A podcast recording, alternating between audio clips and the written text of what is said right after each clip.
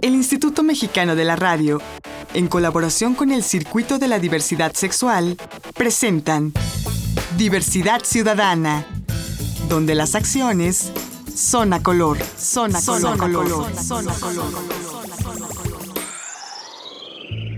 Hola, hola, ¿qué tal? ¿Cómo les va? Bienvenidas y bienvenidos a una emisión más de Diversidad Ciudadana, aquí donde las acciones son a color. Yo soy Enrique Gómez y el día de hoy tengo el gustazo de tener aquí conmigo a Darío Tepie, actor y bueno, todo una eminencia en este arte de la, de la, del histrionismo. ¿Cómo estás, Darío? Muy bien, Enrique. Saludos a ti y a todo tu público. Encantado de estar con ustedes. Muchísimas gracias. Oye, Darío, nada más para que nuestro auditorio lo tenga mucho más claro, haznos un resumen de tu trayectoria. ¿Cómo empezaste a hacer este en este mundo de la actuación? Bueno, empecé estudiando y este, creo que me encontré con los mejores maestros que pude, como Sergio Bustamante, Flora Dantus, Héctor Mendoza, Jesús Rodríguez, el maestro Julio Castillo, Hugo Argüelles. Wow. Entonces, bueno, pues ahora sí que yendo a la escuela, eh, porque siempre me llamó la atención, estaba estudiando periodismo cuando inicié este, los estudios y acabé decantándome por la actuación y se convirtió en mi vida. ¿Qué tal? Pero puro grande te estuvo educando en materia de actuación, ¿no? Así es, tuve suerte y además ni siquiera sabía quiénes eran. Era como de, ay, fulano está dando clases, pues vamos. Y este, mis amigos me ayudaban, me orientaban, más o menos me decían quién era quién. Muchos ya eran leyenda, como el maestro Mendoza. Claro. Y poco a poco, pues bueno, ellos mismos también te van dando la oportunidad de trabajar y entonces así empecé a hacer teatro, televisión, todo. Y de todo lo que has hecho, ¿qué es lo que te gusta más? Porque también has hecho un poco de cine, ¿no? Sí, eso fue en una etapa entre el fue más bien la década de los noventas que hice mucho cine. En el momento en el que Televisa producía y agarraba a sus propios actores de televisión para hacer películas que no iban a ser necesariamente éxitos de taquilla, las, las estrenaban en los cines, pero más bien las películas iban directamente a su distribución televisiva. Pero tuve la oportunidad de hacer protagónicos, de hacer este, proyectos muy lindos y, pero pues realmente el cine no es tanto mi carrera, de repente hago cosas, me invitan a hacer papeles, pero el, cine es, es, otro mundo. Claro. A mí me gusta más el teatro y eventualmente cosas de televisión, o sea, el medio televisivo a mí me gusta por el alcance que tiene, pero mi placer más grande lo encuentro cuando tengo al público enfrente. Y el teatro con una fuerte influencia del cabaret, ¿no? Sí es. Eso pues también Mira, gracias a Regina Orozco, que es amiga mía hace muchos, muchos años, y a claro. Haddad, pues tuve la oportunidad de conocer a Jesús Rodríguez, y ella me, abrió el mundo del cabaret. Fue Jesús no, no creo que se considere ni ella misma como una maestra, más bien como alguien que facilita.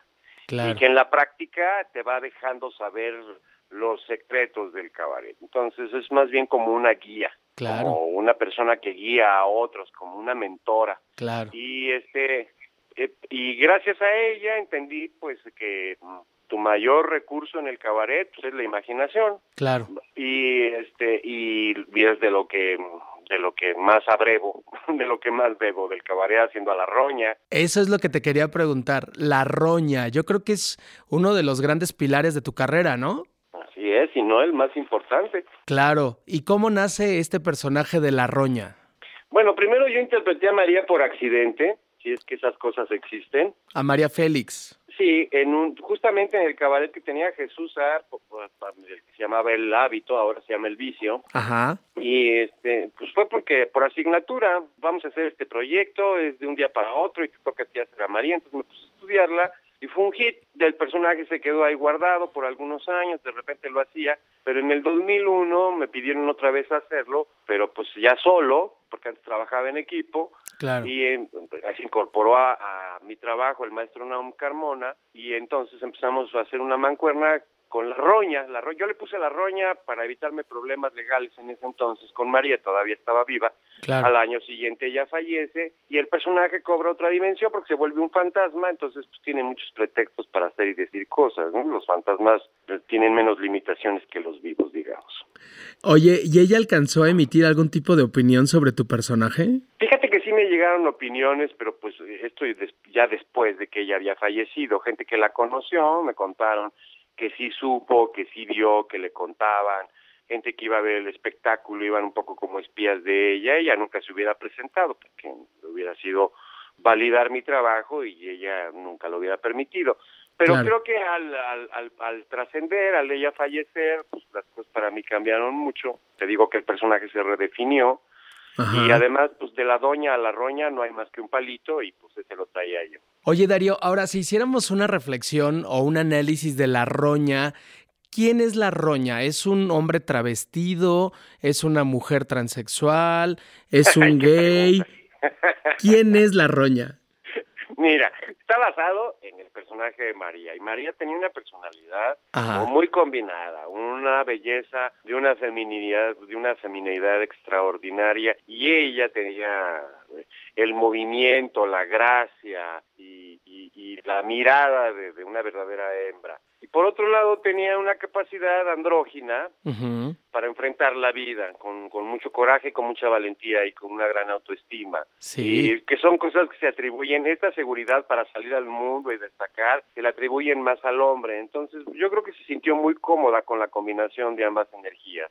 no, no digo que ella fuera bisexual o lesbiana. Que también por ahí hay algunas leyendas, ¿no? Pero bueno, ese es otro tema.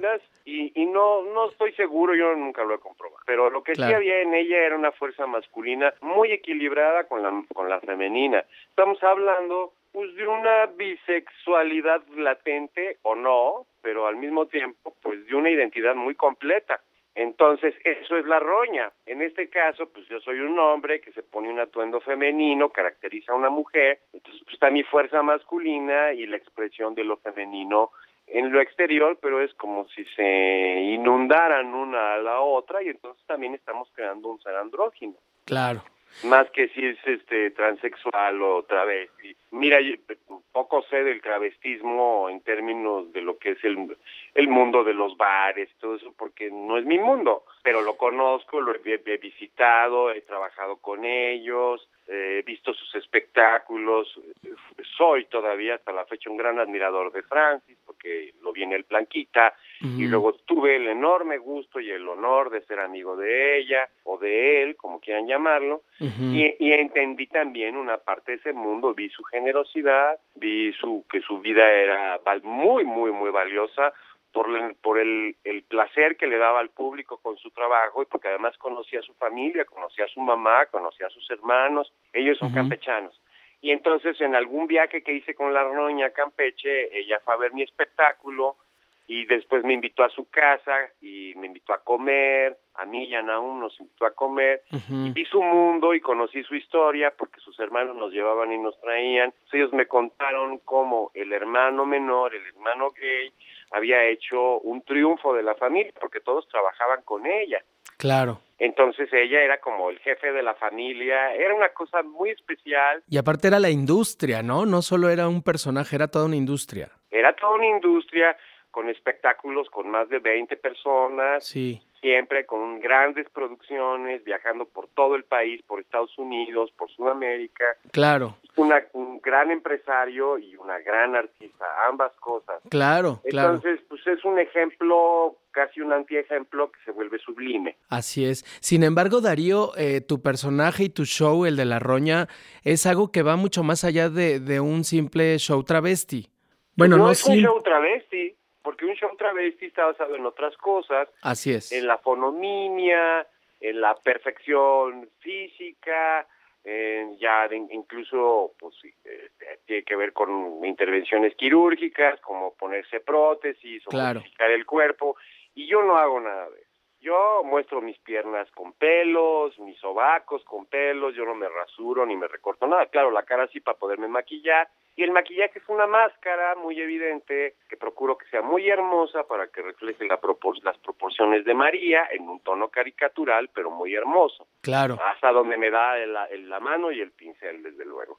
Y este cuido mucho su apariencia, hice una recopilación de todas las épocas de María, las cejas de tal época, los atuendos de cuando se casó con Jorge, los no sé qué. Entonces, ¿sabes?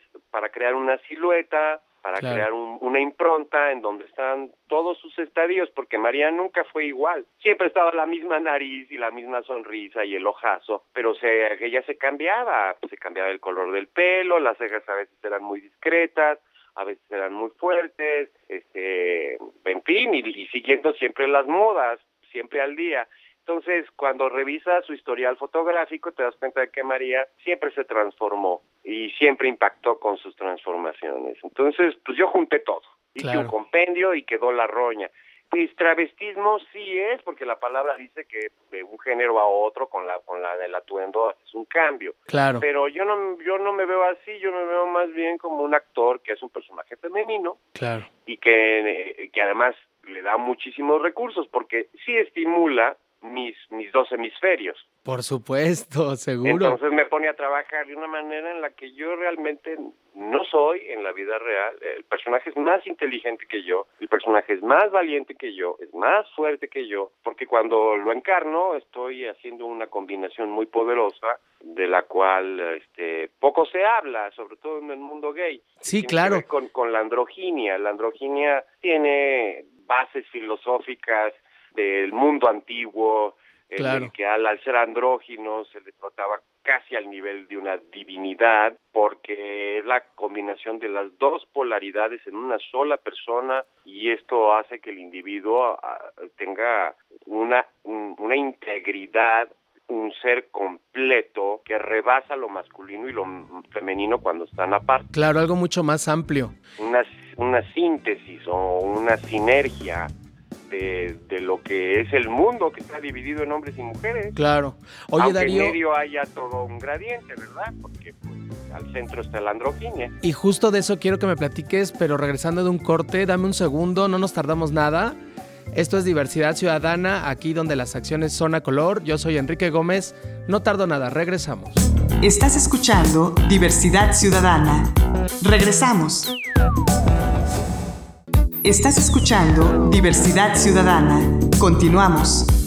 Estamos de regreso aquí en Diversidad Ciudadana, donde las acciones son a color. Soy Enrique Gómez y tenemos en la línea telefónica a Darío Tepié, quien nos está platicando de su personaje La Roña. Bueno, y también de su vida, de su arte, de su manera de hacer este, este gran y maravilloso mundo de la actuación. Darío, nos estabas platicando de la androginia de la doña. Más bien de la doña y la roña. De la androginia de la roña y de la androginia de todos. Lo que pasa es que, bueno, pues venimos con un destino a cumplir. Y en el caso de María, yo creo que fue una mujer que sin entenderlo intelectualmente, a nivel de ama, alma, tenía muy claro que ella era dueña de su destino y de su libre albedrío. Y ah, claro, hay límites, porque si no puedes volar por los cielos, pues hay una limitación a tu libre albedrío, aunque tú desees volar. Claro. Aunque tal vez algún día lo logremos, pues, por verse. Pero en realidad ella representa no nada más a las mujeres, también representa a los hombres como un espejo. Cuestionó mucho los valores masculinos sí. sin pensarlo, simplemente porque no se sentía a gusto ni se sentía eh, que, que, debiera ser condicionada al mundo de lo, de lo masculino y al orden de lo masculino, al machismo o a la falocracia o como él quiera llamar. Y eso está en la roña, y por eso me gusta hacer ese personaje. Ahora, lo extraño del asunto es de que tu personaje no solamente cautiva al público gay, eh, como el, en el caso de lo que platicábamos del show travesti o de otro tipo de espectáculos. El tuyo es algo que va más allá de, de la comunidad gay. Mi público mayoritario son las mujeres amas de casa, estudiantes, madres, abuelas. ¿Y tú por qué crees que se identifican con, con este personaje? ¿O por qué les gusta tanto a las mujeres?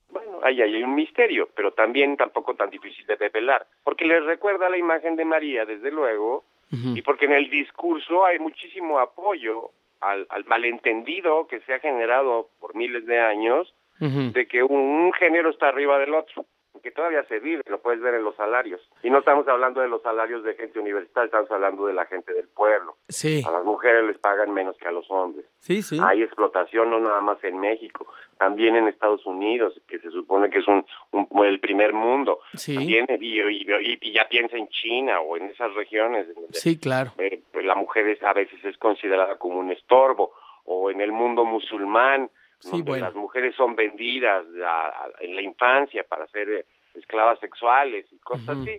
Entonces, eh, yo creo que por eso, eso, eso estamos hablando del inconsciente.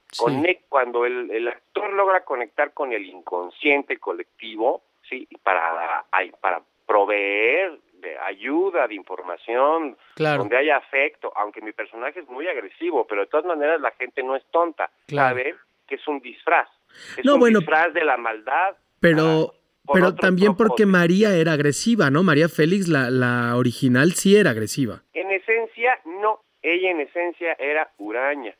Sí. Y eso la volvía agresiva. Y más bien era directa también, ¿no? Era muy directa. Era muy directa. Era muy franca y muy, abierta. Y muy inteligente, con un intelecto fabuloso. Sí, sí. Y eso también tiene la roña. Ahora, la roña sí hace uso de dos o tres herramientas de la comunidad homosexual, como le llamaríamos el perreo, el perrear o el jotear. ¿Haces uso de esas herramientas? Pues mira, jotear no, pero el perreo sí. Aunque yo he hecho diferentes tipos de shows. Ajá. Por ejemplo, trabajé en el almacén que está ahí sobre Florencia seis meses, una temporada muy exitosa. ¿Qué es un bar gay el almacén? Sí. Y yo tenía un show donde pues, contaba chistes, no era un show importante porque estaba mi proceso ha sido largo y ese era como los principios. Y este y estaba basado básicamente en la agresividad, en la agresividad verbal, pero ahí el público es muy bravo. Entonces ahí es donde pulí mis habilidades porque el personaje no puede perder. No debe perder. Para lograrlo, tienes que encontrar una posición superior a la del público. Sí. Te lanzan una bola de fuego y les tienes que contestar 10 y se quedan contentos, se quedan satisfechos, se divierten. Siempre hay una víctima o un chivo expiatorio al que al final, eh, en, el, en el giro final del espectáculo se le reivindica o se le hunde por completo. Porque también trabajar en un bar tiene sus complicaciones porque la gente está bebiendo y la gente cuando bebe se transforma. Sí, claro. Entonces hay gente que pues a lo mejor en su vida cotidiana no se merecía el insulto, pero ya borracho seguramente sí se lo merecía. Claro. Sí, claro. Que eso es lo que desde... Y eso no tiene nada que ver con ser heterosexual o... claro. Pero sí es lo que los gays le llamamos perrear, el perrear. Sí, pero pues eso es algo que nosotros tenemos atado al, al, a la esencia de, la mentalidad del mexicano, que es el albur. El albur es eso, el albur nace porque durante la colonia el esclavo nativo no tenía otra manera de defenderse más que burlándose de su dueño. Entonces, tanto en náhuatl como en español se empezaron a inventar palabras que hirieran al, al dueño o al amo sin que éste se enterara. Y se convertía en un chiste privado entre los esclavos. Sí. Luego entre ellos ejercían este mismo juego, porque tampoco entre ellos se llevaban todos bien. Y así se convirtió en una tradición, un juego de agresividad que nosotros hemos ido cultivando al, al grado de volverlo un arte. Claro, y muy mexicano, ¿no? Es muy mexicano, aunque esta agresividad la tiene en general el humano. Una, también es una válvula de escape. Un espectáculo teatral no te lo puedes tomar a pie juntillas. Tienes que ver que es una metáfora de algo. A mí cuando me preguntan, y es que cuando molestas a alguien, ¿no te parece que es horrible ofender a una persona? Le digo, pues es que también pues, hay una energía que va y viene y entonces mi personaje identifica al ser que necesita ser señalado como débil para ver si resurge, o alguien que trae un nudo de agresividad que también hay que disolver y el personaje lo hace de manera inconsciente. Hay personas que se enojan, protestan, incluso a veces se van pero es el 1%. ¿Y, y que en ese sentido, qué te ha pasado de momentos difíciles o escabrosos? Pues de gente que se haya molestado. Muchas cosas, pero lo importante no es eso. Lo importante es que del, del 100% solamente tienes un 1 o un 5% de esa negatividad que estalla como un grano, pero es un grano social, expresado en una sola persona de manera simbólica. Pero decía, no te puedes tomar eso a pie juntillas porque en realidad también todo es una farsa. Claro. Yo trabajo el género de la farsa. Es que es, tu, es humor negro lo que haces. la farsa tiende a ser cruda. Sí. Esto es una cuestión de, de, géneros. La farsa es un subgénero, pero es un género muy poderoso.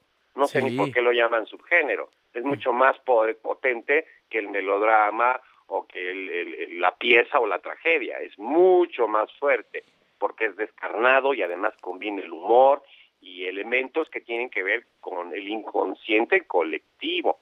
Claro. Que no todos los géneros lo atrapan. La farsa sí, porque lleva todo al extremo. Claro. Entonces, cuando la gente me dice, es que usted es muy grosero, le digo, usted no ha visto a Polo Polo. o es que usted es muy agresivo, pues usted no ha visto los noticieros, que eso sí me parece realmente agresivo, que te pongan imágenes crudas y violentas y horribles, eso me parece mucho más violento. Es que usted este, es un maleducado, pues maleducado el presidente de la República cuando nos engaña en un discurso y nadie protesta. ¿Por qué protestan tanto? Porque un actor hace una o dos maldades cuando nos están robando los bancos, por ejemplo, que es una maldad mayor. Entonces yo pongo las cosas en perspectiva y les digo, y, y además les digo, una gente se puede enojar, pero las otras 99 están felices. Entonces, ¿cuál es el balance de todo esto? Positivo, claro. No, y además quien te vaya a ver, pues de entrada debe saber que, que va, va a presenciar un espectáculo de humor negro. Pues sí, en principio sí porque es un fantasma, pero ya ahora mis espectáculos han ido tomando otra faceta, que es la de la información. Entonces se han convertido en un cabaret conferencia con una intención, desde luego, didáctica, en donde lo didáctico pierde todo su carácter aburrido y solemne. Pues Entonces a mí me resulta eh, divertido y además siento que estoy dando un servicio. Claro, un servicio social. Y bueno, esa es la roña, esa es Darío Tepié. Oye Darío, ¿dónde te puede localizar la gente si se quieren contactar contigo? Pues tengo tres páginas de Facebook. Una es Darío Tepié, que casi no la pelo, no sé por qué. Luego está Darío Tepié La Roña, que esa la veo también mucho. Y Darío José Piernay, que es la otra. Y ahí en Facebook yo contesto, respondo pues solicitudes de amistad, o sea, prácticamente diario veo algo de la página. Ok. Y este, y ahí hay información sobre mí, hay información de contacto, sobre de correo electrónico. Pues muchísimas gracias Darío Tepié por haber estado con nosotros. Es un gustazo que, que hayas charlado de estos temas aquí en Diversidad Ciudadana. Muchas gracias a ti. Qué bueno que tienes este programa. Te felicito porque además ya hace que cumplieron un año y pues eso es un enorme esfuerzo y un gran logro. La recomendación. La recomendación. La recomendación. Oye Darío, y antes de irnos me gustaría conocer de tu propia voz alguna recomendación para nuestro auditorio de alguna película, algún disco, alguna canción con la que te identifiques a nivel existencial, algo muy profundo que te haya, te haya pegado en, en, lo más profundo de tu ser. Mira, hay una pieza de, de orquestas, es música clásica, el autor es Sibelius, y se llama El Vals Triste. Y siempre lo recuerdo, no lo oigo mucho, pero en algún momento de mi vida llegó. Me pusieron el disco, me acuerdo que fue mi amiga Chick Haddad, me dijo, escucha esto. Y nunca había oído nada tan hermoso y, que me conmoviera de las lágrimas al éxtasis. Se llama el Vals Triste porque tiene un ritmo muy lento, pero hay unos momentos en los que tu alma se eleva, que va en progresión, llega un momento en el que aquello es como, una, una, una, ola gigantesca de emotividad y de arte. Y el señor Sibelius era un genio. Y si en algún momento tienen ganas de expresarse interiormente su sensibilidad, pongan esta pieza, la van a encontrar en YouTube, la pueden oír ahí y van a ver qué experiencia. Pues ahí está la recomendación de Darío Tepié. Muchísimas gracias Darío por haber estado con nosotros. Esto fue Diversidad Ciudadana. Aquí las acciones son a color. Yo soy Enrique Gómez. Les espero en la próxima. Agradecemos la colaboración de Canal G.tv y Foro NH.com. Diversidad Ciudadana. Una producción del Instituto Mexicano de la Radio en colaboración con el Circuito de la Diversidad Sexual. Diversidad Ciudadana, donde las acciones Zona color. Zona, color. Zona color. Zona color.